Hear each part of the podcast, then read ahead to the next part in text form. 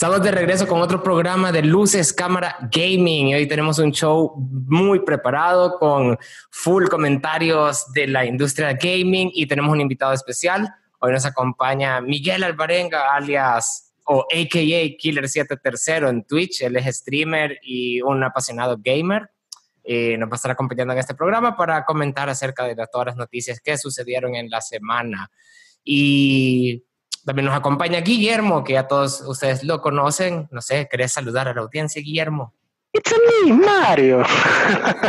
Hola, ¿qué tal? ¿Cómo están todos? Y por supuesto tenemos a Chomi, a todos se lo pueden, nuestro fiel y queridísimo Chomi. Un saludito. El mero mero que le lleva la papa, la papa, la papa, la papa, la papa, la papa, la papa. Y por supuesto, hoy sí ya, ya regresó Miguel con su micrófono. Un saludito a la audiencia. Miguel, presentate.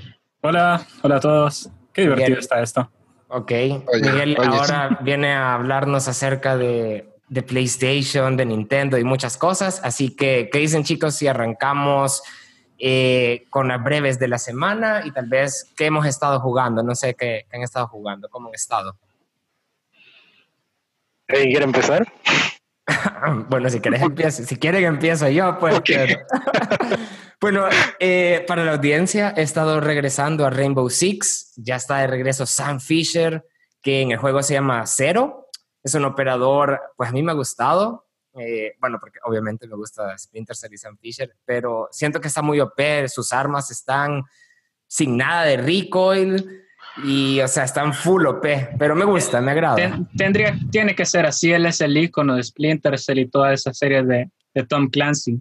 Pues sí. Tiene que estar reventado, sí o sí. Él es el papi chulo. El, Sam, Sam, el pescador. ¿Quién han estado jugando ustedes, chicos? Chomi. Bueno, yo por... Chomi. Yo, porque yo que yo porque estoy queriendo tal vez no queriendo, sino que tratando de retomar a donde había dejado Rocket League para que, pues sí, no manquear, ya que lo van a tirar gratis. esta semana, miércoles. Sí, el miércoles la tiran gratis ya para que toda la gente aproveche. La verdad es que es un buen juego y requiere bastante skill. Yo tengo una Tal vez no. ¿Mande? Tengo una pregunta. Mándeme. Este, las personas que compraron el, Rocket League antes. La regamos. La regamos. Sí, la verdad. No nos van a dar nada más. Mm, fíjate que ahorita, me, ahora que me metí, um, me dieron solo un par de cosas, unos banners, eh, unos carros que eran DLC comprados, me los dieron. Entonces, eh, supongo que ese es el premio de consolación, ¿verdad? Esos carros que ya no los vas a comprar, aquí te los regalamos. Voy a meterme ahorita a ver. Ahí me dieron un, un, como, no sé si es banner o como logo, que lo puedes poner a la par de tu gamer tag, dependiendo de la consola en la que estés, eh, que te dice desde cuándo comenzaste a jugar Rocket League. La verdad, eso me gustó porque el mío salía que desde, en inglés desde 2016. Imagínate, del, del, 2016 tengo jugando Rocket League, qué guapura. Uf. Yo lo vengo jugando desde que está en Game Pass y tal vez en los fines de semana gratis. Eso yo, lo compré en 2017, creo. Yo creo que lo compré y el este otro juego, el otro juego, pues Rainbow Six, que hemos estado queriendo regresar con Eduardo. Eduardo es el único que manquea, pero ahí lo vamos sí, Claro, claro, claro, claro. Ya es papu. Es culpa del equipo, digo yo. ¿Para, qué me dice, que, ¿Para qué me dice que no? Sí, sí, baby. Guillermo, eh, yo creo, yo voy a adivinar lo que estaba jugando Guillermo y tiene que ser Mario All Stars. Exacto. Obvio. ¿Qué tal Obvio. Está? ¿Qué tal está? Pues fíjate que la gente sí tiene razón, es un trabajo a medias, pero, o sea... Pero más de eso adelante. Eh, no, o sea, eso lo dejo al juicio de la gente. O sea, si tú crees de que Mario Sunshine, Galaxy 1 y 64 vale la pena pagar el precio completo de 60, denle, para mí está bastante bien. Realmente. ¿40? No, 60, 60, 60, virtual, 65 físico aquí en, el país. Mínimo. Sí, 65 se encontraba un buen dealer, porque de lo contrario las tiendas... No me, no me hubiera sentido tan chingado si me hubieran dicho 40, fíjate. ah, no, si hubiera sido 40, creo que nadie se hubiera sentido ofendido, fíjate. Mm, para aclarar a nuestra audiencia, audiencia, estamos hablando de 40 dólares americanos, porque aquí en El Salvador estamos, eh, ¿cómo es? Dolarizados. Dolarizados. Tendríamos que hacer la conversión en los demás eh, países latinoamericanos que nos escuchan, pero el punto es de que sí se siente un precio muy alto, aún así. Y en Rusia, en Alemania. Tenemos un saludo a nuestro, a nuestro oyente que está en Irlanda. Nos sorprende que nos escuchen en Irlanda. Gracias. Ahora bien, muchachos, metámonos de lleno al tema. Eh, precios de PlayStation. Mm. Caro. Exageradamente caro. Te lo voy a decir de esta forma. Está lo suficientemente caro la versión completa, pero está también lo suficientemente accesible la versión digital. Ahora bien. No, pero yo me estaba refiriendo a precios de juegos. Ah, ah, sí, no, claro. bueno, eso está. Empecemos con, con, la noticia resumida. En la semana presentaron ya la consola con eh, sus precios. La versión digital eh, o All Digital Edition de la PS5 está costando 399.99 centavos, dólares americanos. En cambio, la, la, versión completa que te trae lector de discos, o sea, que vas a poder ver Blu-rays y reproducir los discos ahí de los juegos, cuesta 499,99, o sea, 500 dólares americanos. Y también anunciaron en el eh, evento de PlayStation que los juegos de Sony o los exclusivos de Sony y otras dos eh, desarrolladoras como 2K y, bueno, no me acuerdo de la otra, los juegos estarían costando 70 dólares americanos. De 70 a 80. De 70 a 80 dólares americanos. Eso tendrá que verse con la conversión de moneda local a la moneda de tu eh, respectivo país latinoamericano. En el caso de, de, México, eso también eh, en, pesos americanos, perdón, en pesos mexicanos, es, una, es un gran aumento, casi el 30%. Un, peso, un dólar, perdón, es equivalente a 20 pesos, así que hagamos ahí la conversión. Ya te digo. Pero sería un, pero sí, sería un aumento como del... Eh, sí, está súper caro. Sí, algo que ya se veía venir desde hace rato. Y también mencionaron que no va a tener retro ya aclararon, hoy sí, más que aclarado, no tiene retrocompatibilidad con juegos de PlayStation 3 para abajo. Solo tiene 99% de retrocompatibilidad con juegos de PlayStation 4. y sáquenme de una duda. La retrocompatibilidad ahorita está confirmada de forma digital con este nuevo servicio tipo Correcto, correcto. Hasta ahorita, retrocompatibilidad física no hay nada, ¿verdad? No han dicho nada de eso. No han mencionado nada todavía, solo mencionaron como el servicio, el PlayStation Plus Collection, que viene a ser como una respuesta al Game Pass de Microsoft, pero realmente con los exclusivos de Sony, como para tener más al lanzamiento y, disfrutar de esos títulos pasados. Porque sí dijeron que ellos no le ven como futuro a lo que está haciendo Game Pass, no le ven no le ven como el beneficio, no le ven como la... Mm. si vieran cuánto gastan en el Game Pass los de Sony es que, es que esa es la cuestión de, de, de, de, Sony, de que ellos no tratan de sacar más dinero de lo nuevo que de lo viejo. Correcto. Por eso no, no, no están bueno, sacando más tanto, Acuérdate que en el Game Pass te, te, por lo menos están empezando a poner juegos de lanzamiento de un solo. O sea, digamos, por ejemplo, el Flight Simulator. Sí, tú tenés el Game Pass de, de PC, eh, o sea, que cuesta un dólar el primer mes el, podrías descargar el Flight Simulator y, jugarlo. Sí, es que los, los, títulos de First Party de Microsoft llegan eh, Day One, lanzamiento.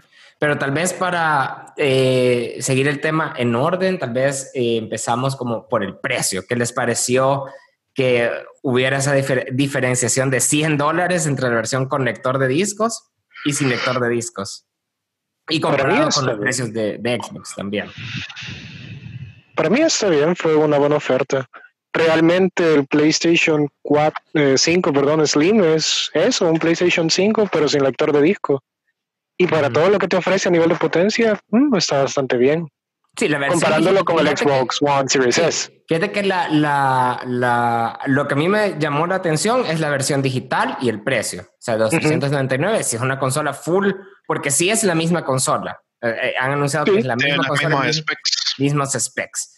Entonces, lo único que no trae, obviamente, es el lector de discos, pero para, por el precio creo que está súper bien. Está haciéndole competencia full a las series X, pero sin el lector de discos. Correcto. Entonces, eh, Eso sí, el, SSD es menor, ¿verdad? Es 800, 900, tienen el mismo, y algo, creo. Tienen el mismo SSD, tanto la versión completa como la digital. Oh, ok.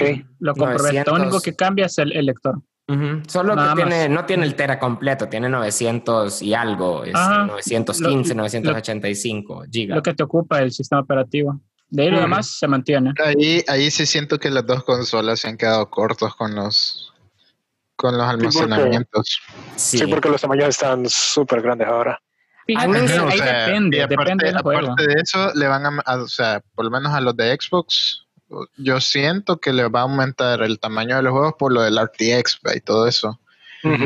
Y va en gran montón de juegos que RTX tienen ahorita, pues ya pasan de los 60, 70 gigas y no digamos Call of Duty, vea. El disco duro, que es el disco, el disco duro Duri. disco Duri, ¿qué? El disco, Duri. Disco Duri Warfare. Fíjate que ahí sí siento que no es por lo único que he parado de decir nomás sobre la X me la compro. No sé, siento que cuando yo compré mi Xbox One S, yo la compré sinceramente porque era una versión de pre-order que tiró Amazon cuando le anunciaron que era de 2 terabytes. dije, bueno, ya no me voy a tener que preocupar por comprarle hard drive después, los juegos. O sea, yo no soy de las personas que eliminan juegos, ahí los tengo. O sea, ahí están, nunca los he borrado. Pero hasta el momento no es eliminado, sí, ya, ya lo... No, no he eliminado ningún juego de los que tengo, y tengo como 90 y algo. Entonces, a eso es lo que voy ahora imagínate, yo con, yo conozco gente que vaya, que me ha dicho, mira, no, pero no puedo, no lo puedo comprar porque no tengo espacio en el, en el disco duro y que no sé qué. Entonces, imagínate solo con un terabyte que te están dando ya para la nueva generación, si siento que los dos se han quedado cortos. Fíjate que es de ver cómo evoluciona el desarrollo de videojuegos, porque de parte de Microsoft, ellos han estado eh, promoviendo la optimización de juegos. Eh, sobre todo para la Xbox One S, porque mencionaron eh, recientemente en la semana de que la S que trae el disco duro, creo que si no me equivoco es eh, de 800 o 500, no, de 500, ¿no? Desde 512. Dijeron que los juegos iban a estar mejor optimizados para la S porque eh, eso va a permitirle a los desarrolladores, como la, la, S no está, no tiene capacidad como para los assets 4K y todo eso, sino que llega hasta 1440 y 4K escalado. Entonces eso va a permitir a los desarrolladores optimizar mejor los juegos y que quiten, que pesen menos, porque no van a tener como que los assets 4K y todas las, eh, ¿cómo es? Eh, gráficas súper potentes. Entonces eso va a reducir el tamaño de los archivos. Entonces, eso sí salió a decir, eh, creo que Phil Spencer o Aaron Greenberg, que son los de marketing y pues el director de Xbox, a decir que sí van a estar mejor optimizados, que no se tendrían que preocupar los jugadores por el, gran tamaño de videojuegos. Eh, es de ver en la Series X, que pues es la, la, más potente y que trae un poquito más de disco duro, cómo también los optimizan ahí, porque ahí sí van a tener las texturas HD y 4K, iluminación y todo eso. Ojalá. Porque sí, yo estoy de acuerdo que no, no traen, o sea, para cómo están los juegos ahorita eh, pesando, creo que así no están bien preparados los discos duros, de ninguna. Idealmente Las, em, las, desarrolladoras tendrían que, tendrían que optimizar sus, sus juegos para consolas y ya asumiendo que, bueno, primero hacen desarrollo para, tanto para PC y después para consola. Entonces ya una vez sacada para PC, reducir el tamaño de los juegos de tal manera que te quepa tanto en el Xbox Series S como en un Play 4, idealmente. o el Play 5, ajá. El Play 5, El Play 5 se presume que van a estar eh, los juegos como que van a estar un poco más pesados porque van a aprovechar todo, o van a estar más livianos, no estoy seguro, eh, porque van a aprovechar el SSD turbo potente que tiene el PS5. Entonces, es de ver cómo están los juegos ahí, por, por lo menos los, exclusivos, que los exclusivos sí van a tomar ventaja de, del disco duro eh, que trae el PlayStation 5. Otra cosa que estuvo, eh, bueno, se notó bastante en la semana fue la, pre-orders, que eso es un desastre.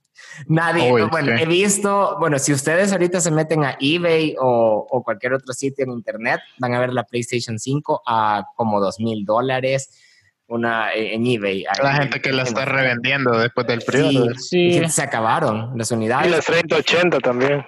Pero, ajá, vaya, a eso, a eso iba, a eso iba. Yo siento que este es un efecto post pandemia en el sentido tal vez no que a la gente le falte dinero, sino que la gente tiene ahorrado dinero porque no ha estado saliendo, no ha estado yendo a comer.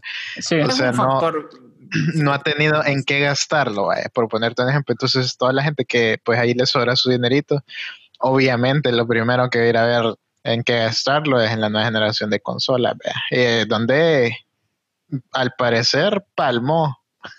Es el, es el, mismo efecto de Nintendo con el Switch. Si te a, la, a media pandemia. Uh, que no había. No, no, no solo en ningún lado. ningún lado. también, el Ring Fit. La gente que no podía hacer de Animal Crossing.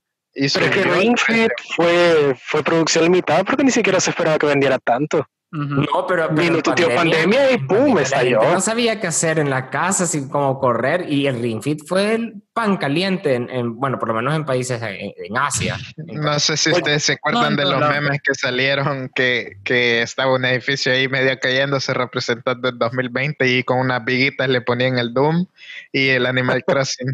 ah, sí, por supuesto. Así es. Ahora, eso ayudó bastante. PS5 y Xbox a ese meme. Cabal. Porque sí, pero... Y las 30 y las envidias nuevas. Y las envidias. Aunque mucha gente se molestó por eso de pre-order, porque la comunicación de PlayStation no fue como que muy efectiva, eh, sobre todo en redes sociales, al anunciar como que a qué momento iba a estar disponible la pre-order, en qué retails iba a estar, en qué eh, almacenes y todo eso. Y no sé si ustedes se fijaron, Xbox respondió ahí con, con, un... Nosotros les vamos a avisar. Nosotros sí les vamos a avisar para la pre-order, pusieron en Twitter. Fíjate, fíjate que creo que independientemente lo hayan dicho en ese momento, lo hayan dicho después, la gente iba a soltar el dinero inmediatamente. Sí, no, se iba a saturar el internet. El, el problema es que Sony había dicho en una venta por persona. Pero, pero eso es si lo preordenas directamente desde la página de ellos o a, saber dónde. Pero ya si lo haces por Amazon, por Walmart, este, por Target, GameStop, eBay, eBay todos esos lugares, este, no te van a limitar uno por persona, porque Ahí es cuestión de la tienda. Ahora ya vemos de, dónde sacaron los almacenes locales aquí en Latinoamérica, todas las consolas. Fueron pues Revendido, papu, revendido. Lo, mismo, lo, mismo pasa con todos los juegos que son así, grandes esperados, como el Mario All Stars, como el Animal Crossing, como la Switch en el momento de la pandemia y todo eso, el efecto de que tienes la necesidad de jugar algo en este tiempo de aislamiento, entonces la gente tiene que soltar el dinero rápido. Está ansiosa. Así es. Algo, algo que yo, este, bueno, ya hemos venido hablando en varios programas, tal vez. Eh, ahorita la, la, recepción que tuvo de venta el PlayStation 5, bueno, las pre-orders se acabaron, todo el mundo estaba buscando su PlayStation 5 una cosa que me llamó la atención fue que nadie, eh, o sea, casi nadie, y solo eh, compró la versión digital. Estaba viendo como que las charts de comparación con cuál unidad se vendió más. Y supuestamente solo un 10% de, digamos, de cada 100 ventas, solo como que 10 eran de, de, de la digital. Entonces, o que no se habían vendido mucho las versiones digitales. Y a mí me pareció como que eso sí es extraño. Sí, me parece. Pero acordate, Eduardo, que no mucha gente está acostumbrada a comprar digital. Bueno, por lo menos aquí en Latinoamérica hay mucha gente con eso de que el Play con el Inter hermoso. PayPal, que no te deja meter tu, tu tarjeta porque no es de Estados Unidos, etcétera, etcétera. Ni siquiera los bancos se aceptan PayPal. No, por supuesto. Pero a mí me pareció, bueno, pero es que sobre todo esos charts estaban para Estados Unidos, aunque me imagino que obviamente muchas personas de Latinoamérica las compraron por sitios como Amazon y todo eso y en reventa. Obvio. Pero eh, me llama la atención que este estudio, esta, este sitio que tiró como estas gráficas de comparación de cuál, cuál unidad había vendido más, este, mencionaba en el artículo eh, que, digamos, el movimiento de Sony era migrar todos a, una, a un entorno digital con, con su consola accesible, que era la All Digital, ¿verdad? Porque ellos, eh, a pesar de que sí le están perdiendo la consola, no perdiendo, pero sí la, la consola fue cara de producir, sobre todo en pandemia, ellos querían recuperar este dinero o planean recuperarlo vendiendo juegos digitales en su propia tienda, de, en la Sony, ¿verdad? En la tienda de Sony, porque ahí ellos se quedan con un porcentaje de, la ganancia de la venta de videojuegos en comparación con juegos físicos. Entonces, pero me llamó la atención que todo el mundo se fue con la versión este, con lector de discos. O sea, todavía diciendo como que hey, todavía queremos nuestro Blu-ray ahí o queremos reproducir cualquier cosa. Como que no era Netflix ya de Disney Plus y Hulu. No, sobre todo en Estados Unidos, porque no, un paso, un paso a la larga, o sea, no esperes que ahorita todo el mundo adopte digital, ¿no? es el cimiento ahorita. Todavía hoy, en día los jugadores, la mayoría de los jugadores prefieren ver que tienen esos juegos en físico, porque ah, no, pues sí, sabes, sabes, que ahí están. Aunque por un parche ya no te sirve hay por un parche no te sirva. Ajá. Pero Hay un montón de gente que también así, así como dice Juanito, más es que. Juanito. killer, puedes se, decir se puede. Killer, killer. El, el guapo. El streamer. el streamer. Puedes eh, tener la opción hasta de la reventa o del cambio. Ese, o sea, y eso aún aquí en Latinoamérica, como en Estados Unidos, se aplica. Ajá, es que así les puedes sacar más profit a, lo que hayas comprado en ese momento, porque independientemente, digamos, la gente que jugó, este, digamos, Final Fantasy XV, en ese momento lo compró en físico y lo puede vender y le saca al menos algo de dinero para poder comprar el Final Fantasy XVI. Entonces así va la cosa.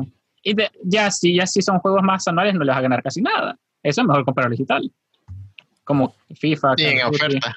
Y en oferta. Cabal. Entonces ahí dependiendo de, de qué tanto te conviene qué cosa comprar en físico como Mario All Star.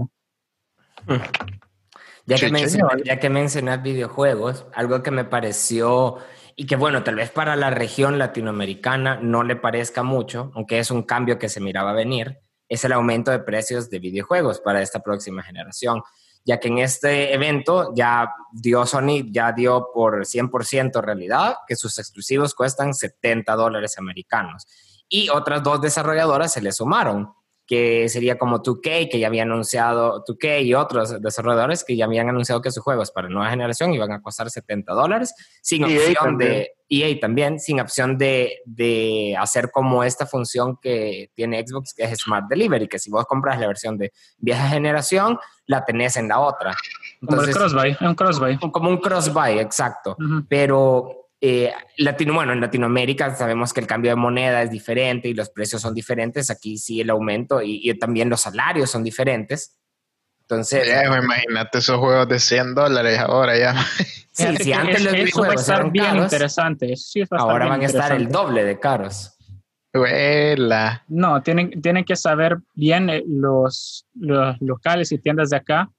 Tienen que saber bien cómo vender esas cosas sin no perder la no, y tener, y tener, no solo saber vender, sino que también tener un buen proveedor para poder, eh, pues, no, no dar un precio. No tan caro. Ajá, para poder no venderlos tan caros y darlos a un, a un precio sugerido, pues como dicen, que es 70 dólares. Y, o sea, si yo me espero que los juegos son, yo me espero que si los juegos son de 70 dólares americanos en Estados Unidos, tal vez aquí vayan a venir a costar unos 5 dólares más. 75, 78. 75, 78. Eso, es accesible, eso es accesible. Sí, si tienen un buen distribuidor, o sea, una, o un buen proveedor, es probable que, que, sea así para no ganarle, para no, o sea, no, no es de que busquen ganarle mucho, pero sino que también pensar en el consumidor, o sea, estamos con, con salarios latinoamericanos, sabemos que la, nuestra región es, pues tiene otras eh, desventajas que otros países con mejor... Morimos de hambre.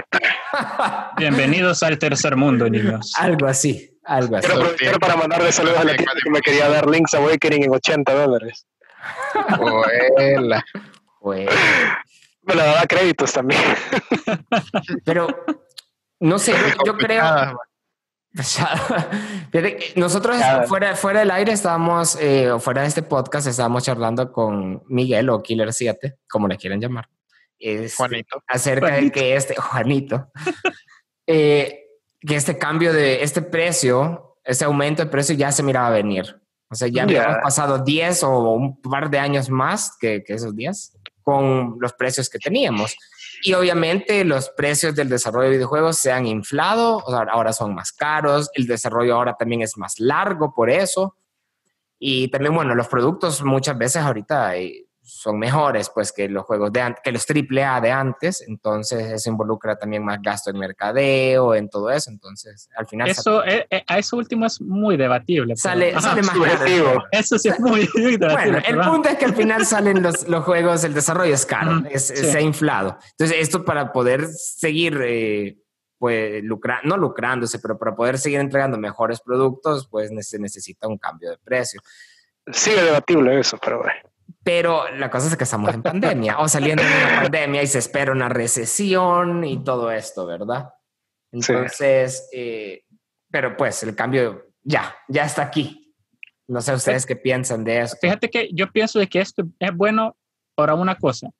No sentís, si se fijan ustedes, cada semana salen nuevos juegos. Nos sentimos bombardeados con ya sea juegos AAA, juegos indies, entonces, al tener un costo de desarrollo más alto, uno tiene mayor probabilidad de adquirir todos los juegos posibles, jugarlos en sí, no dejando otros ahí tirados a medias. Entonces, nosotros como jugadores tenemos la posibilidad de eh, disfrutar comprometernos más, de verdad.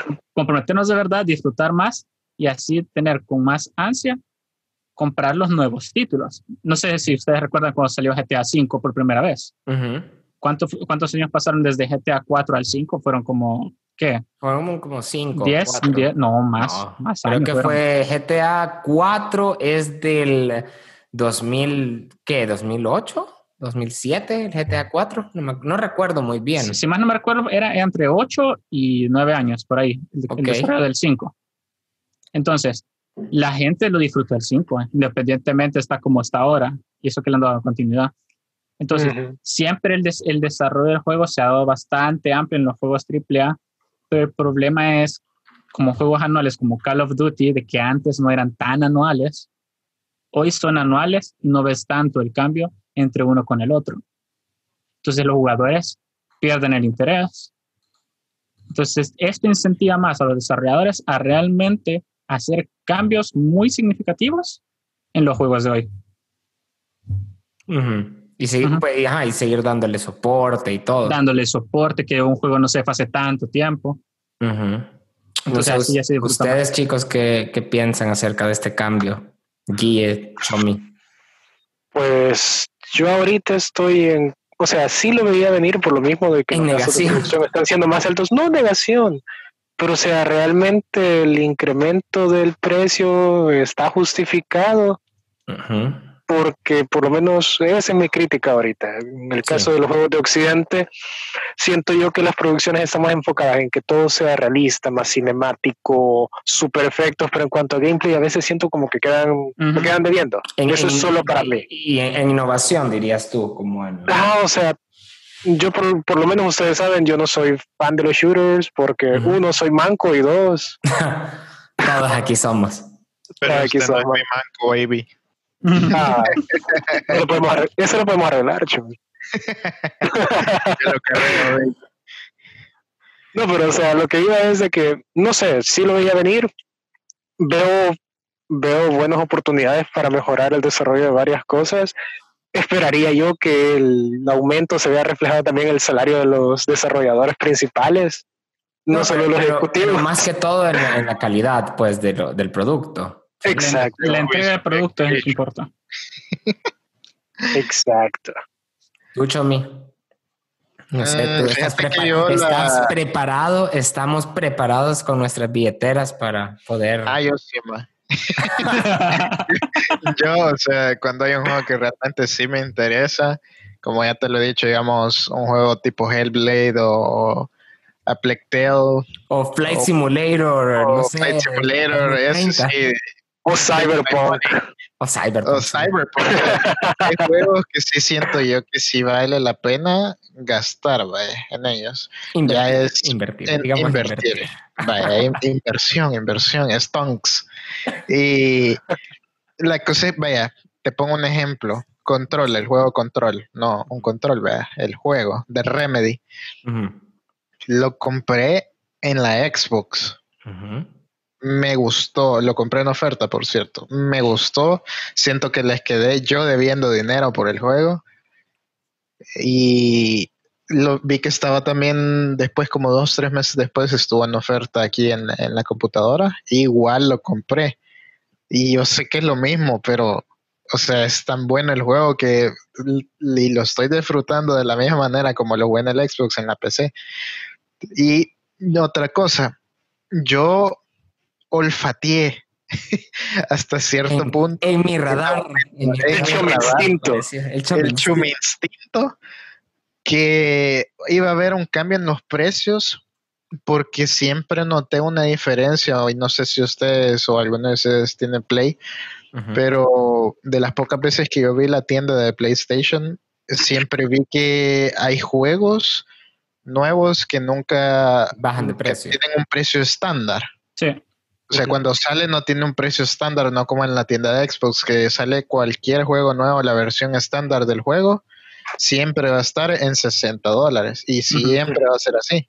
Y en el Play me, me, dio cosa ver eso. Es como que, hey, ¿por qué, ¿por qué este vale 70? Si lo estoy comprando digital y es la versión estándar que no trae nada.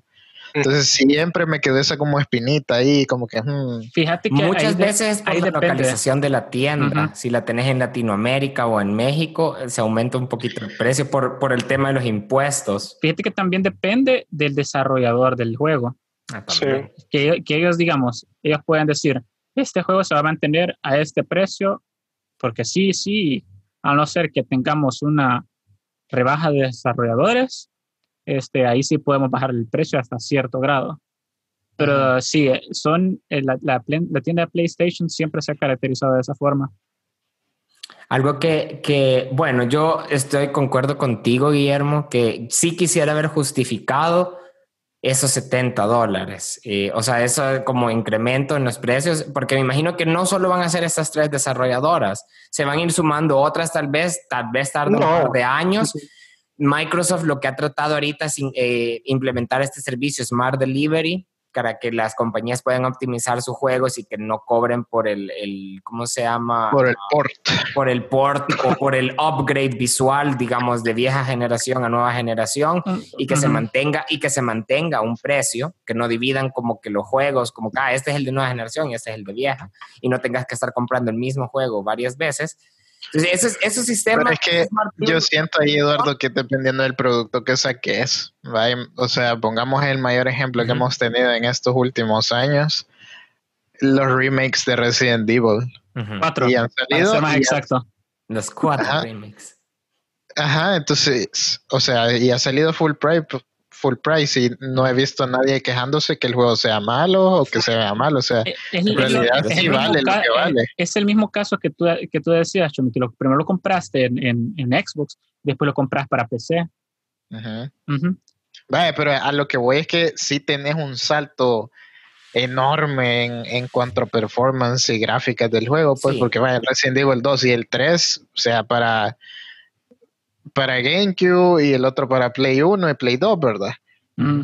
Entonces, a eso voy, o sea, sí se, o sea, ya salió ese juego, el juego es viejo, hay un gran montón de gente que se podía todo ya del juego, pues, pero ves un cambio enorme y eso te, inspira a, comprarlo, pues, independientemente del precio. ¿Quieres ver el salto? O sea, que, lo veas así con tu chom instinto cuando veas el trailer del juego. Fíjate que a mí me, yo también estoy, eh, concuerdo un poco, o sea, como te digo, tengo, quiero ver justificado el incremento. Es de ver, yo no creo que el Smart Delivery de que está queriendo hacer Microsoft vaya, o sea, me imagino que van a haber algunas compañías que sí van a estar enfocadas en, en poner prioridad a los consumidores, o sea, a los gamers pero tal vez no todas, dependiendo del modelo de negocio que mantengan, los inversionistas que tengan y bueno, al final la, la, tablita de, de, dinero, que, de ingresos que reciban, ¿verdad? Eso va a definir si incrementa, ¿cómo es? Si implementan o no el Smart Delivery o le suben el precio a sus, a sus juegos, sobre todo por el costo de producción, pero sí eh, todavía es como que estamos bien temprano en la generación como para ver reflejado el, el super salto. Creo que poniendo el ejemplo, los remakes de Resident Evil, eh, que vos mirabas como que el de Play 2 y ahora miras el de Play 4, o sea, sí, eh, notas un cambio, pero pues es un remake. Pero tal vez, eh, digamos, con estas innovaciones que están tratando de sacar, digamos, PlayStation tiene su SSD, es de ver cómo en estos nuevos juegos le sacan ventaja a esto. Y pues, obviamente, Microsoft tiene la nube, el xCloud y los 12 teraflops, es de ver cómo los ocupan en el futuro. Y ahí es donde creo que se va a ver reflejado esta, este incremento de precios, que esperaría yo no, no, o sea, se dé paulatinamente y no tal vez de golpe en estos años, sino que se dé paulatinamente dependiendo cuántos juegos vayan saliendo. Sí. Mm sí, porque o sea, no es lo mismo un cambio como Resident Evil, como ya lo hemos dicho, el 2 y 3 que están súper genial, a que te vengan a cobrar 80 pesos por una actualización de FIFA.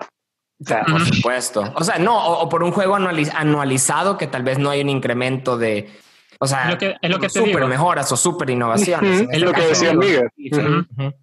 Lo que te digo, tienen ahora, el, el, tienen que darse ahora eh, la oportunidad de dar más tiempo de desarrollo a los juegos anuales para que no sean tan anuales y así la gente se interesa por el siguiente. Es lo que te dije la vez pasada, Eduardo, que le deberían de dar más tiempo a algunos juegos para que de verdad sean un... Pero ponete a pensar, si no hay más tiempo para ver el cambio, bueno, tal vez, el, tal vez, eso solo ah. tirando una idea al aire, eso involucraría contratar más gente para que haya mm. más personas en el equipo de trabajo. No necesariamente. entregar franquicias anualizadas. Eso podría ser una alternativa que la vea. Pero, sí, pero ahorita mm, creo que las empresas, esas empresas, no creo que se van a darse el lujo de contratar a más desarrolladores de los que tienen. O invertir en tecnologías. Por la crisis. Por la, crisis. eso también. O invertir en, en tecnologías nuevas para el desarrollo. Eso también es la otra, ¿verdad? Sí, sí, sí. O la otra es que se enfrasquen más en gameplay sobre gráficos. Sí, por supuesto. ahí, difícil, ahí, te, del juego. ahí te ahorras bastante coste de producción. Pues sí, es una cosa más entretenida. O le das un giro diferente a tu juego. Vaya, pongamos el ejemplo de Gears of War. No sé, ustedes, no sé si ustedes han visto que hay un Gears of War Tactics. Sí, es la versión RTS de, Gears. No tiene nada que ver con Gears, o sea, es un juego de full tactic por turnos, o sea, es por los 60 dólares que, te lo ofrecen, sí siento que lo vale. Hoy tenés la temática de un juego que, a mucha gente le gusta, pero ya le cambiaste un poquito eh, el, lo habitual que traía. Sí, Entonces, si ha sido modo de juegos, al Gears 4 y al 5 le cambias modo de juego, le pones una orden diferente, etcétera, etcétera. Pero a la hora que cambias el juego completamente para que sea otra cosa, y, o sea, podrías cobrar lo mismo, pues, y no me ha quedado mal el juego en el sentido que la campaña es muy buena, el, gameplay es muy bueno, no tiene multijugador el juego, el, el Gears Tactics y aún así se disfruta muchísimo ese juego. O sea, cambiar, el enfoque de, género. No, no, tienes, full, full single player. Full single player. Otra cosa importante de recordar es que anunciaron que algunos exclusivos y también en los trailers de Sony ahora ya no van a ser tan exclusivos de la consola, sino que también llegan a PC o van a oh. ser exclusivos temporales. Porque hay algo que todavía no me queda claro en algunos trailers, aunque es de ver qué comentan las compañías. Por ejemplo, el Final Fantasy XVI, el 16, al final del trailer, en la letra chiquita decía, eh, por tiempo exclusivo en, PlayStation, otras consolas llegará eh, a otro tiempo o algo así. Y cuando decía otras consolas, lo decía en plural. Entonces, no sé si algunos dicen que solo están hablando para PC, otros que también es que porque puede ser que llegue a Xbox, pero fíjate que no, han dado, un comentario definitivo acerca de eso. Fíjate que yo sí me acuerdo bien lo que, lo que decía el, el, trailer, porque a mí me gusta la, la saga de Final Fantasy. Porque lo he visto 30 mil veces en, porque YouTube. Por, porque también vi eso, porque me encantan las cinemáticas de Final Fantasy siempre. Pero sí, al final te decía de que va a ser exclusivo de Play 5, de PlayStation en general, pero también puedes jugarlo en PC. Ahora bien, después dijeron que no solo va a salir para Play 5, sino que también va a salir para Play 4. ¿Qué quiere decir esto? Ah, los nuevos exclusivos no son tan exclusivos de Play 5, porque también puedes jugarlo en tu anterior generación, tanto el nuevo Final Fantasy como el nuevo Miles Morales, como sí, Miles Morales llega, a Play 4 y, bueno, y Miles Morales tenía un precio, no tenía un precio de 70 dólares, tenía un precio reducido creo que de 40 o, 49, no me recuerdo. porque se sentía como una expansión, pero es una expansión. O sea, eso es, un, es como, le dicen un standalone. Ajá, ok. Literal, no, no, no necesitas tener el juego base para poder jugarlo, así como el, el DLC de Xenoblade 2 de Country. Country. Ajá eso lo puedes jugar sin tener el juego base. Ok. Algo, bueno, algo que tal que esto, esto nuevo eh, de los exclusivos que llegan a otras consolas o PC, por lo menos ya vamos a tener en futuras discusiones en redes sociales, ya me imagino Twitter, ya no vamos a poder, bueno, por lo menos la gente que es muy fiel a Sony ya no va a poder tener el argumento de, ah, pero es que tenemos las exclusivas eso lo veo venir a futuro. Eso lo veo venir a futuro en redes sociales porque ustedes saben, la gente que nos escucha y que les gusta el social media, bueno, Twitter es una red fantástica para poder tener... Dramática. Qué bueno, dramática. Para tener Excelente para tener discusiones. sí, para conversaciones súper deep, súper filosóficas. Así que ya me veo venir esos argumentos en el futuro. Todos somos amigos en Twitter. Todos somos amigos en Twitter es cierto. Pero es que, ahorita ya el argumento de exclusividad de Sony se le está cayendo un poco más, porque ahorita que puedas jugar ciertos exclusivos de Play 5 para anterior generación, eso les va a frenar un poco la venta para la gente que no es tan, como yo le digo, tryhard de, de comprar lo más nuevo a cada rato, sino que solo quieren disfrutar el juego en sí.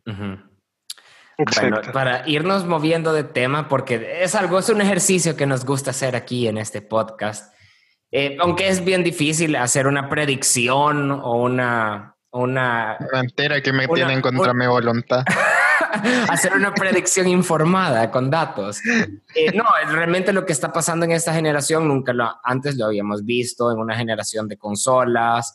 Eh, creo yo que, que, no sé, ¿Qué piensan ustedes? Eh, y cada quien va a tener tal vez un punto único y válido de cuál es la consola o qué, o qué creen, qué tendencia creen que en el mercado a futuro. Porque estas consolas nuevas prometen ser como que la última generación, no la última generación, pero como que la última consola que necesitas para poder disfrutar de todo. Entonces, yo creo que en base a lo que hemos visto, a tendencias de mercado, a tendencias en el consumidor, sobre todo con este remake, remaster, lo que sea. ¿Y ¿Qué consola creen que salga ganándose de verdad a los gamers, a los consumidores? Para mí creo que va a estar súper reñida. No, no es que crea o no esté, o esté diciendo que existe la guerra de consolas, pero pues al final eh, una siempre tiene más dominancia en el mercado que otra y eso es lo que, es lo que, lo que quisiera discutir. Eh, creo yo que Sony va a vender muchas consolas. Prueba de eso fueron estas pre-orders que se salieron de control. Tienen una comunidad muy fiel. Es de ver qué tan fiel es después de tener el producto final y cómo siguen dándole eh, eh, seguimiento a los juegos, el, incremento de precio, eh, el tema de exclusivos y todo eso. Es de ver cómo lo, cómo lo toman, ¿verdad? Y, o cómo evoluciona ese tema también, para bien o para mal. Pero yo creo que Sony va a dominar en cuanto a consolas la propuesta de Microsoft va a estar súper enfocada al gamer, al consumidor que quiera disfrutar donde sea los videojuegos y tener una propuesta económica en cuanto a suscripciones. 10.99, perdón, 9.99 por Game Pass, jugás desde el celular, jugás en tu consola o jugás en tu computadora. Y tal vez no van a tener los números en cuanto a consolas, en cuanto a venta de consolas. Sino el servicio en sí. Sino el servicio en sí. y, y, y hacer un ecosistema, una comunidad súper grande Entonces yo creo que esa, esa va a ser la disputa de esta generación, consolas versus servicios. Eh, creo que por ahí va a estar. Creo que Microsoft tiene una ventaja en, en, las Américas, eh, tanto Latinoamérica y, Estados Unidos y, bueno, América del Norte, eh, por el tema de lo que estábamos hablando, que los precios, los precios en los juegos no van a estar bien inflados, vas a tener también lo del Game Pass y todo eso. Entonces creo que van a tener dominancia y una penetración en el mercado aquí en Latinoamérica muy grande, que han venido haciendo desde el 360 Sony puede ser que se conquista ya por Asia, parte, parte de América, pero no toda, pero sí Asia y Europa creo que lo va a dominar Sony. Fíjate que yo les estoy viendo ahí motivación de meterse más en el mercado, porque no sé si ustedes se fijaron en el anuncio de lanzamiento ya de, Play 5, incluyeron entre los primeros países México. Ya eso ya algo. Sí, no, eso sí. De, hecho, en Latinoamérica, este, Sony estado pegando solo por los juegos que son anuales, digamos, FIFA y los Call of Duty.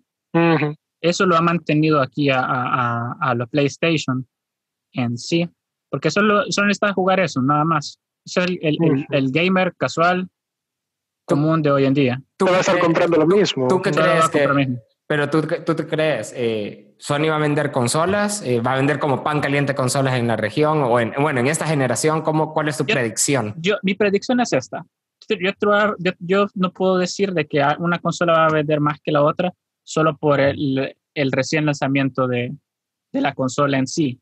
Esto se va a ver reflejado en los juegos y en la calidad de juegos que uno tenga. Ahora bien, con esto de las pseudo exclusivas que ya no están exclusivo para una consola como tanto la otra, yo creo que aquí va a estar como un, una, una guerra bastante cerrada en ver qué consola tiene tanto desperfecto como la otra. ahí, ahí va a estar delimitado esto. Si, digamos, ¿Cuál tiene una turbina integrada? ¿cuál, suena como turbina de avión? ¿Cuál va a ser una tostadora inmediata? ¿A cuál le gustan más las cucas? todo, entonces, todo esto te va a definir. polvo. Eso te va a definir si qué tal va una consola. Porque mira, mírate este, el, el Switch, este, primera generación tenía su defecto del, del, del Joy-Con, del drift. Hasta la fecha todavía. Hasta la fecha todavía lo tiene. No sé si el, Switch Lite lo, lo, lo, arregló. Fíjate que no, siguen siendo los mismos sticks. Siguen siendo los mismos sticks. Pero realmente no he visto mucha gente que reporte problemas. Es que esa es la cuestión, porque como el Switch normal, vos lo, lo sacás y metes los Joy-Con a cada rato, al tener un solo un solo aparatón fijo, no creo que se arruine tan fácil, no sé que lo botes, claro. pero, pero sí, esta, esto, te va, esto siempre limita tanto la venta de la consola, siempre lo ha sido así como este, para Play 3, para Play 4, Xbox 360, Xbox One. Siempre ha sido limitante eso, la calidad de la consola en el lanzamiento y este, el precio. Ahorita siento que es mucho más accesible comprarte un Xbox Series Si solo querés, si solo querés jugar, jugar en sí. Entonces, ¿tú crees que dependerá de, de las consolas y cómo salgan? Eh, o sea, en el tiempo eso va a definir como quién vende más en el sí, sí, sí. cuanto a unidades y todo eso. De, nada, de nada te sirve tener ahorita que, sí, claro, hay sold out de Play 5, pero no sabes qué tantos van a llegar. Sí, es la primera tanda. Es la primera Son muy, muy temprano. A ver, ustedes, chicos, Guillermo, ¿Cuál era la pregunta? Tu predicción de esta generación. La profecía. La profecía. ¿Cuál es la pregunta? Profecía del podcast aquí. ¿Cuál es tu predicción para esta generación? ¿Unidades vendidas? Eh, ¿quién, crees? O, que, o, que, domine el mercado. creo yo que, como dice Miguel, sí va a ser una contienda un poquito más reñida, sobre todo si estamos hablando entre Xbox y PlayStation. Nintendo ya hemos visto que ellos ya están en su propia onda, no sé realmente qué es lo que piensan hacer. Ya, ya mencionaron hace la poco. propuesta nueva. O sea, no hemos visto. No, ya mencionaron que ya están, en, ya están produciendo algo nuevo. Mm. Pero vaya, regresando a los dos grandes, entre comillas, digamos.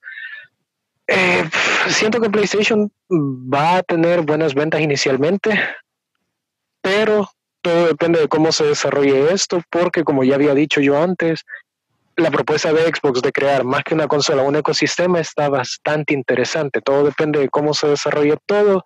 Creo yo que pudiéramos tener un empate o por lo menos una contienda bastante, bastante cerrada. no sé por qué, pero se me vino una idea a la mente y la tengo que mencionar. Solo imagínate en un futuro si este podcast estuviera ambientado unos cuatro años eh, adelante que estuviéramos grabando este podcast, yo desde mi Xbox, tú desde tu Nintendo y no sé, Chomi desde su PlayStation.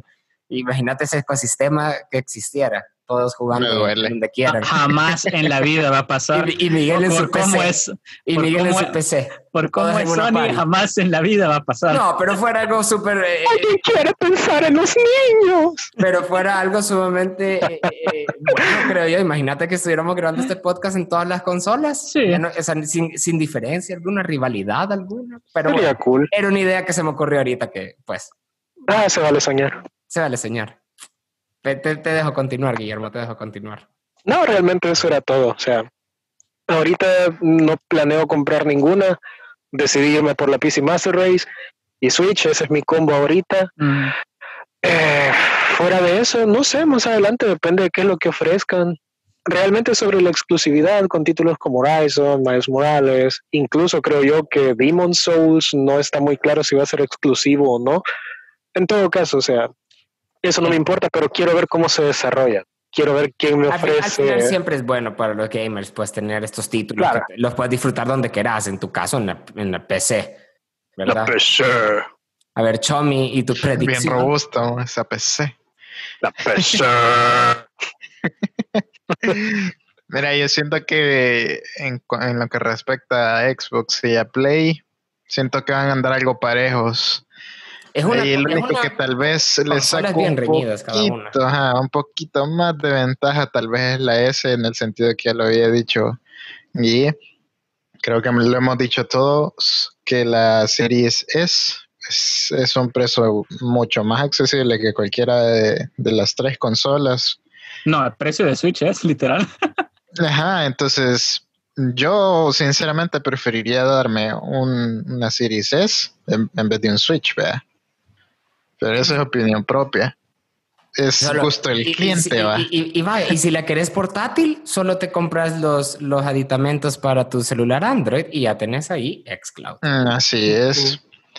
Yo a eso, a eso siento que tal vez se le despega un poco el Xbox, no mucho, creo que van a andar bien parejas las dos compañías, en el sentido de que un montón de gente se está yendo al extremo de comprar una Xbox One S por sus especificaciones, por lo que te va a dar. Acuérdense que no mucha gente le va a sacar el jugo tanto al Play 5 ni al Xbox Series S porque nadie, o por lo menos el 85% de las personas no tienen un monitor 4K o una tele 4K de más de 60 FPS, vea, de 60 Hz. Entonces, para hacer right in, de decir quiero jugar, quiero juegos nuevos y los de la nueva generación, la, S es perfecta. la, S creo que es perfecta. Ray tracing y, y, HD. tienes el ray tracing. Aparte que no te da el, 4K, pues eh, sí, se, sí se nota un, un, ligero cambio en la gráfica, en el 4K, al 2K. Pero, o sea, para lo que así como vos me decías a veces, Eduardo, para lo que detecta el ojo es suficiente el 2K y, 60 FPS, vea. E, el, ojo no detecta más de 60 FPS y todo lo demás es, ilusión. lo demás son RGB, vea. Las lucecitas de la compu le dan más FPS. Entonces, esa es mi opinión. Yo siento que la S es un muy buen precio para entrada. Las dos consolas van a estar bien reñidas. Entonces. Me parece, me parece. Sí, es que la verdad. Están, y no, y es que las dos consolas están. O sea, no hay mucha separación, o sea, en cuanto a los specs de cada uno. O sea, las dos son potentes, las dos. Cada una tiene su cosa especial. Pero bueno, ahora pasando, moving on, a hablar lo que a ustedes chicos les encanta de Nintendo. No sé, no. resumir ¿Qué es lo que eh, hubo ahorita de especial o, o, Miguel en este Nintendo Direct que fue enfocado a Full Tier Party? Sí, el, la MH. El Direct Mini, literal, solo duró 15 minutos y prácticamente te lo puedo resumir de esta forma. el 50% del, del direct, direct fue RPGs, juegos RPGs.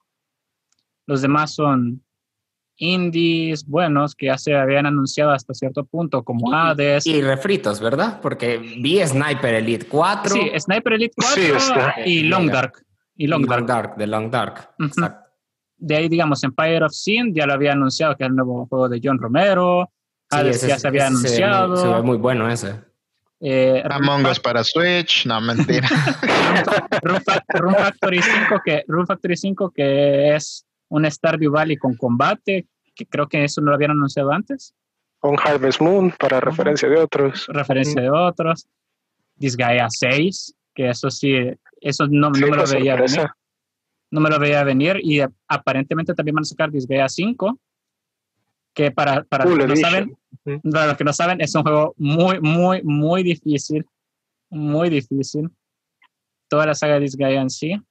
Y de ahí que la alianza que tiene Nintendo con, con Microsoft de traer ciertos juegos que están en, tanto en Xbox, en PC para Nintendo, ahorita acaban de sacar el, último Hori. Ah, sí, el Ori, Will of the Wisp, eh, eh, llega ahí con, con, mejoras y, bueno, eh, optimización. Yo siento que los primeros que les van a, los, los, que, los primeros que les van a empezar a caer ahí para el Switch son los los Halos que son como, no me acuerdo cómo se llama. Halo, Spartan Assault. Spartan Assault y el otro. Yo, yo, yo, tengo una teoría. Yo tengo una teoría. No, no van a poner, no, no, van a poner nada de Halo, tanto como no va a aparecer nada de Mario en, en Xbox. ¿Por qué? Porque son, son, son sus hijos. Se vale soñar, viejo. Se vale soñar, se vale soñar. Solo van a, solo van a pasar los juegos third party que ellos tienen como exclusivo, como Cuphead.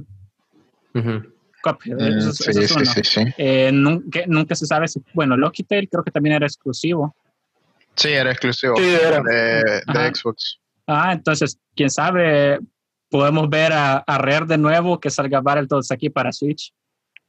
Puede ser. Es posible. Y, y, y quién sabe, roguemos todos que pueda venir Conker o Banjo. Mm. De nuevo. De nuevo Imagínense Replay en Switch, mm, no creo, pero está bien. No, se vale soñar. Tomen nota de desarrolladores que escuchan nuestro podcast. Eh, eh, eh, eso sí es mucho, yo creo, más factible porque no es propio de, de Xbox como icónico y porque siempre tiene que haber una mención de Cyberpunk. En este podcast también Cyberpunk puede llegar. no, salió de Witcher. Sí, puedo llegar de Witcher al Switch, porque no Cyberpunk? Pues sí. No, sobre todo al ver las especificaciones que tiraron esta semana. El juego está súper optimizado. Bien optimizado, así que la gente que se compró la última tarjeta, pues, señores, tiraron de más. Estabas mencionando los últimos juegos y también Monster Hunter, ¿no? los dos Monster, dos Monster Hunter. Dos Monster Hunter. Porque con uno no basta. De hecho, no. Y de, hecho, está bien porque el último Monster Hunter, Monster Hunter Worlds, no, no, bueno, le cambiaron la mecánica del juego en sí ah, para un, jugador más casual, me atrevería a decir, porque los anteriores Monster Hunter sí pero un poquito más complicados. Son más complicados, requieren más, más farmeo. El movimiento de cazadores más lento. Más lento, no te señalan las cosas así a la vista de, de uno. Entonces, este Monster Hunter Rise, que regresa a sus raíces, a un clásico modo de combate, una clásica cámara, pero siempre teniendo la misma acción, un poco más fluida. Entonces, e, el Monster Hunter Rise ahora lo, lo veo como una gran mejora, una mejor forma para unir a más jugadores, como el Switch te permite jugar de manera portátil. Antes, lo anterior a, a, de Nintendo, como el Monster Hunter 4, el Generations, el 3 y todos esos, habían salido para Wii y 3DS.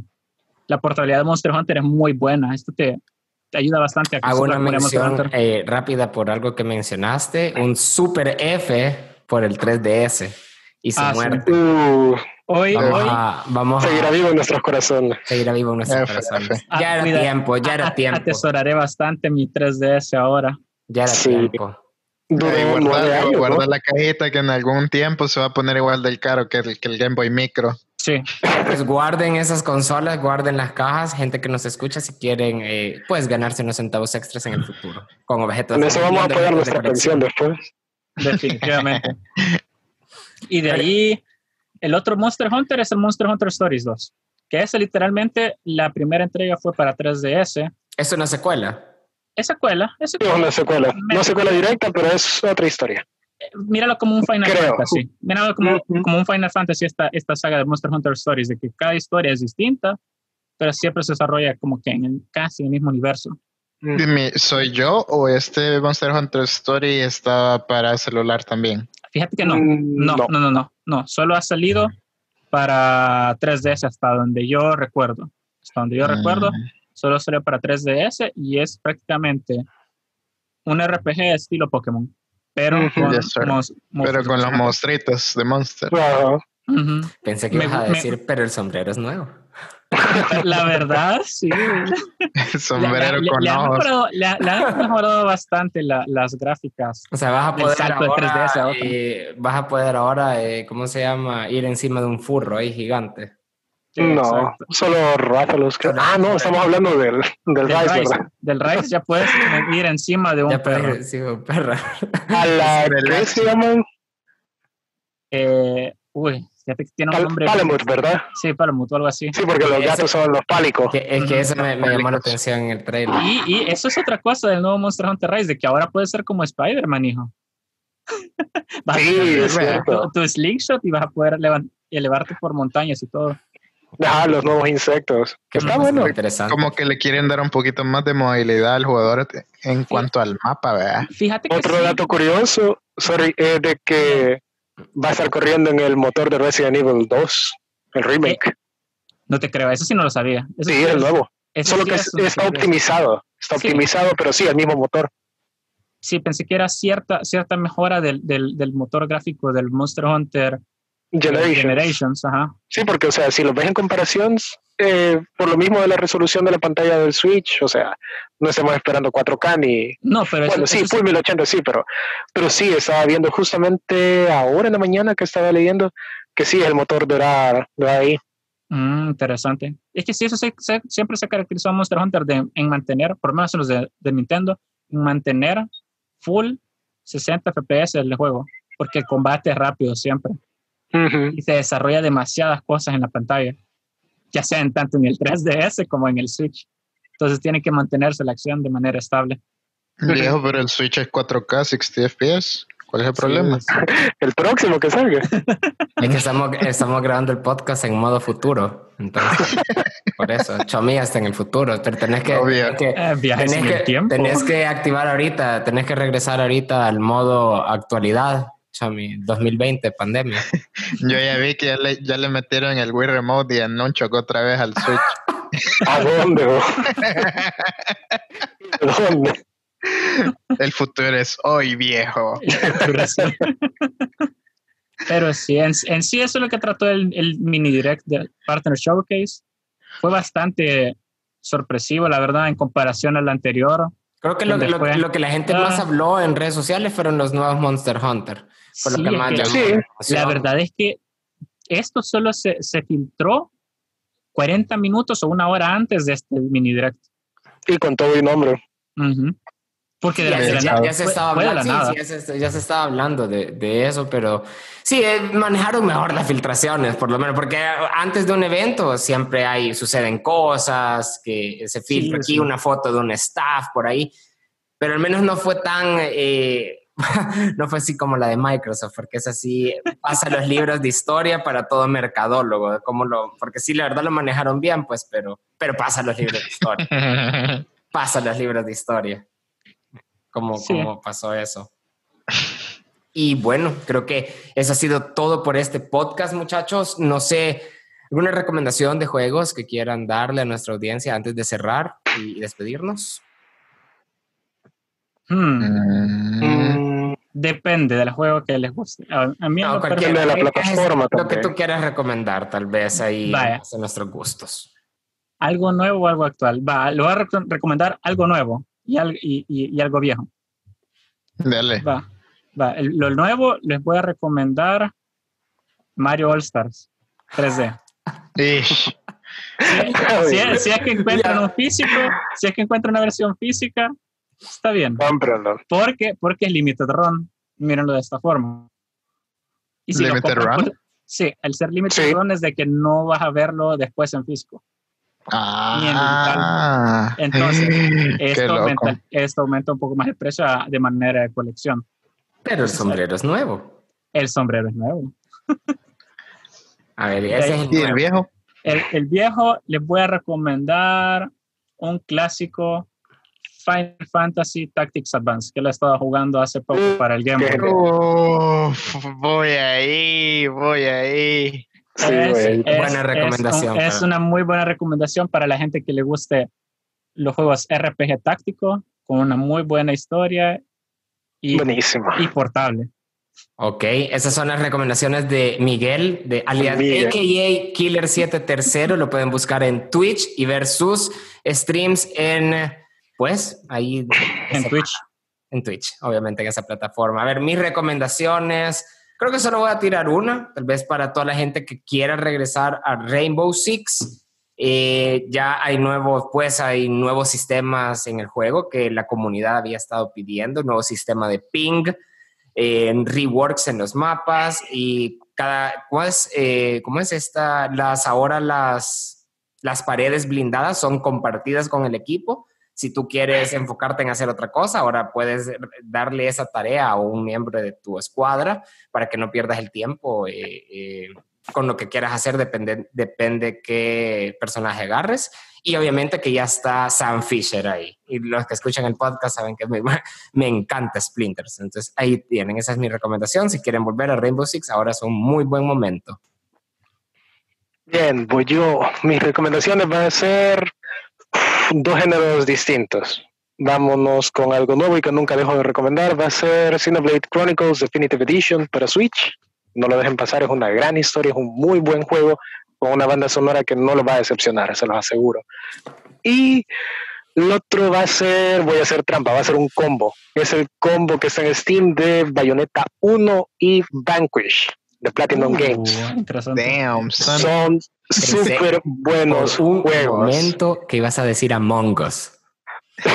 no. ese, juego de ocio, viejo. O como lo decimos eh, en, en, mi grupo de amigos, el Mondongos. El Mondongos. el Mondongos. No, en serio, no dejen pasar. Eh, está en una muy buena oferta, menos de 40 dólares ambos juegos. Platinum Games no decepciona con su sistema hack and slash. Bayonetta, super flashy, super entretenida y divertida. Y Vanquish, que es la primera vez que lo estoy jugando y se ve que está súper bueno. Bueno.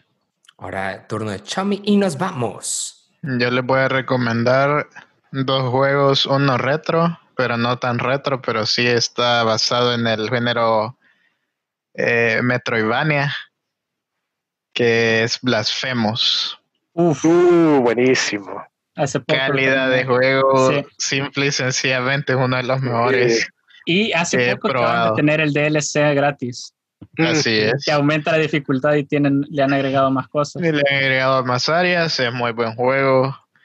El que lo pueda adquirir en oferta o en precio completo, la verdad que sí lo vale los 20 pesos, dependiendo de dónde estén.